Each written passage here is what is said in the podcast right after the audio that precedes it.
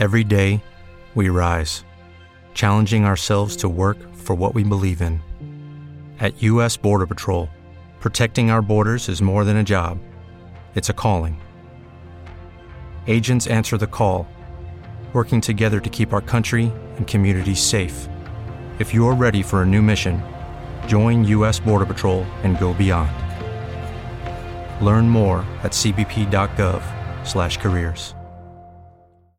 ¿Qué pasa, los leídos míos? Aquí vuestro reportero, no lo he dicho mal, aquí vuestro reportero que antes de hablaros de Heinlein, tengo por lo menos cuatro audios pendientes de grabar de, Heinlein, pero antes de eso, como he terminado en la segunda etapa o la segunda parte o la segunda temporada de Nacidos de la Bruma, os voy a hablar sobre eh, esta serie y os cuento, las novelas, para los que no lo sepáis, pues son de la segunda serie, son Aleación de Ley, Sombras de Identidad, Brazales de Duelo y El Metal Perdido. Iba a ser de origen una trilogía, pero se convirtió en una cuatrilogía. Y que alguien me proteste la palabra. La verdad es que no recuerdo si he, hablado por aquí del Imperio Final, de la primera trilogía, pero si no lo he hecho, pues eh, bueno, pues no lo he hecho y ya está.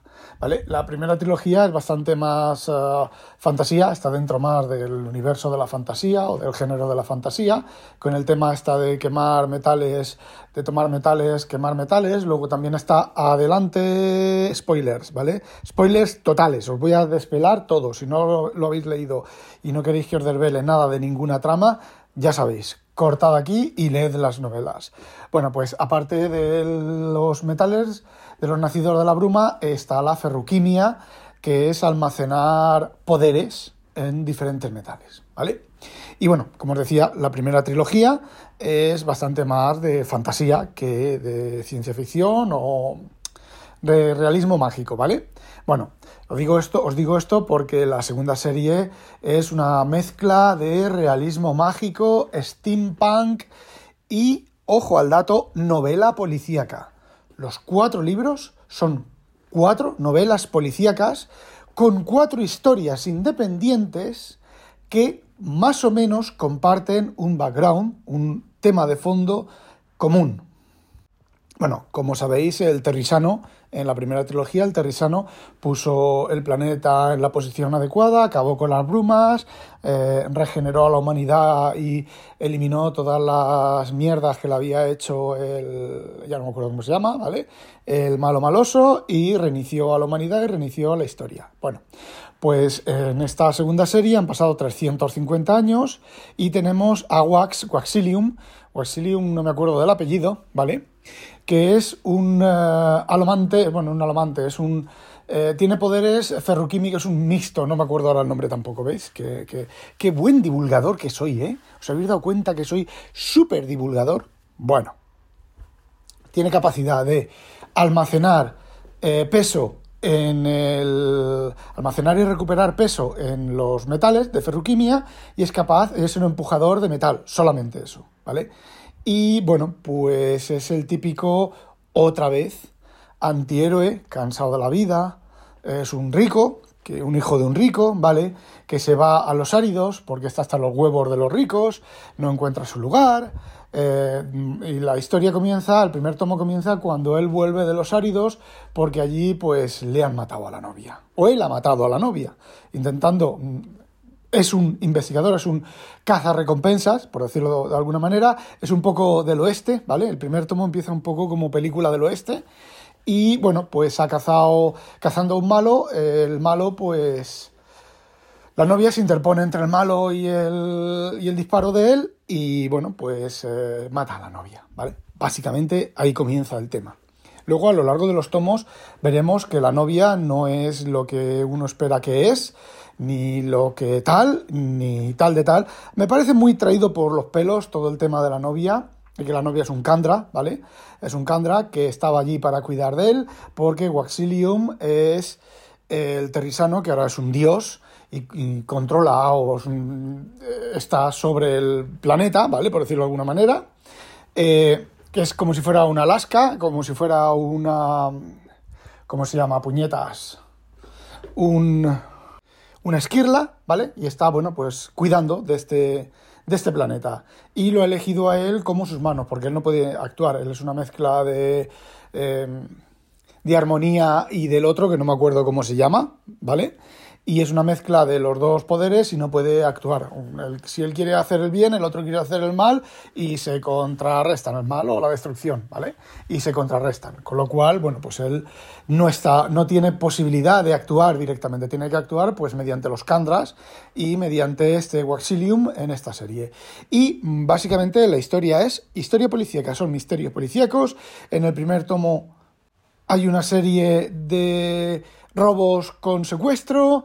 En el segundo tomo ya no me acuerdo qué es lo que hay. En el tercer tomo viajan a una ciudad que se está preparando una revolución. Y en el cuarto tomo pues eh, se solucionan todos los problemas. Bueno, en el tercer tomo lo que encuentran son estas cosas añadidas de pegote, estos deuses máquina, eh, los brazales de duelo, que son supuestamente el el, malo de la trilogía anterior se fue a otro sitio, se movió a otro sitio antes y protegió a otro grupo de personas que se ven en el, en Sombras de Identidad, creo que se ven, en Brazales de Duelo. En Brazales de Duelo, creo que sí, exacto. En el tercer libro. Y bueno, un poco traído de por los pelos. Porque es que encima luego el que el Sier no está muerto, que el Sier está en el mundo entre los vivos y los muertos. Eh, eso se cuenta en uno de los relatos de, de no, que están en Arcanum ilimitado, que se titula Historia Secreta, que bueno, pues eh, digamos que eh, explica un poco con mayor detalle lo que ocurre con Bean cuando las brumas ella, antes de que ella coja las brumas, eh, todo ese tipo de, de, situaciones ahí un poco extrañas en la trilogía anterior, pues las explica un poquito más, pero no puedes leerlo hasta que no hayas leído el, digamos que el tercer tomo de la, de la segunda trilogía, porque eh, hasta ese tomo nos explican algunas de las cosas que se cuentan de, soluciones, de explicaciones al universo en el que viven eh, no se explican hasta en el tomo tercero de la segunda serie. Entonces, pues bueno, es un poco. Es un poco traído por los pelos. A ver, es un gran argumento, está todo muy, muy imbricado, pero también están un poco los relatos y las historias están un poco traídas por los pelos. De hecho, como te equivoques, por ejemplo, yo no he leído todavía, y de hecho es el único que me queda por leer, El aliento de los dioses, pero parece ser que en el cuarto volumen, en el volumen de eh, el metal perdido salen personajes del aliento de los dioses y personajes de el archivo de las tormentas, o más personajes, más que personajes, sociedades del archivo de las tormentas. Y también aparecen personajes de el Antris. Bueno, aparece el Seón. Y al final del cuarto volumen del Metal Perdido, resulta que, el Sier tiene cuerpo físico cuando no sabemos de dónde ha salido ese cuerpo físico. Em, no sé, ¿vale? No tiene mucha. No tiene mucha. Me imagino que posiblemente en, cuentos posteriores, en historias posteriores, a lo mejor todo eso, a lo mejor todo eso se explique. Pero de momento yo no le veo mucho fuste. Y el cierre de la serie no me ha gustado nada. Absolutamente nada. Vamos a ver, los malos, malosos de toda la línea argumental de los cuatro volúmenes es la hermana y el tío de eh, Wax, ¿vale? Y acaban con ellos. Bueno, en el tercero acaban con el tío y en el cuarto eh, acaban con la hermana. Pero la novela termina completamente abierta. De hecho, queda qué ocurre con los brazales de duelo y qué ocurre con los seres, los, estos que tienen las naves, estas que pueden volar. Se queda completamente abierto, no cierra, ¿vale? Igual que la trilogía anterior, sí que la cierra y la cierra de una manera muy bonita. Y oye, mm, si no quieres seguir leyendo, no tienes por qué seguir leyendo. Aquí es que queda para un, para un quinto volumen. ¿Vale? Un quinto volumen de la, del cuarto, de la cuarta, de la segunda temporada, por decirlo de alguna manera.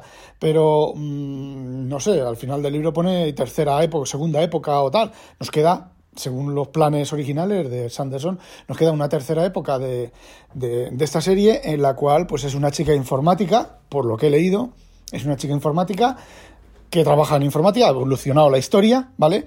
Y ahora estamos en la actualidad, entre comillas, En la tercera serie no hay nada escrito todavía, hasta por lo menos 25, 26, 27 no será, no van a escribir, no va a escribir, no creo que escriba nada. Está ahora terminando el quinto del archivo de las tormentas, según el último, esto que envió, el último newsletter que envió, está al 42% y lleva 200.000 palabras. no, el libro va a ser 250.000 palabras o algo así, no me acuerdo. No, no recuerdo ahora exactamente. Si lleva 200.000 palabras o va a ser el libro 250.000 palabras. Si está al 40%, pues sí, van a ser el libro 200, 250.000 palabras. O sea que va a ser todavía más largo que el ritmo de la guerra. Y se supone que cierra la primera temporada del Archivo de las Tormentas. No tengo yo nada claro. Eh, vamos, no tengo nada claro. Bueno, y eso es lo que quería contaros. Voy a grabar otro audio que subiré más tarde, ¿vale? Sobre eh, la guía del mago frugal para sobrevivir en la Inglaterra del medioevo. Pero eso os lo cuento en otro audio, lo he leído ya, ¿vale? Lo he leído en... Bueno, ya os cuento en ese otro audio. Vale, esperad el audio. No olvidéis, sospechosos, habitualizaros. Adiós. Dale más potencia a tu primavera con The Home Depot. Obtén una potencia similar a la de la gasolina para podar, recortar y soplar con el sistema OnePlus de 18 voltios de Ryobi desde solo 89 dólares. Potencia para podar un tercio de un acre con una carga. Potencia para recortar el césped que dura hasta dos horas. Y fuerza de soplado de 110 millas por hora. Todo con una batería intercambiable. Llévate el sistema inalámbrico OnePlus de 18 voltios de Ryobi. Solo en The Home Depot. Haces más. Logras más.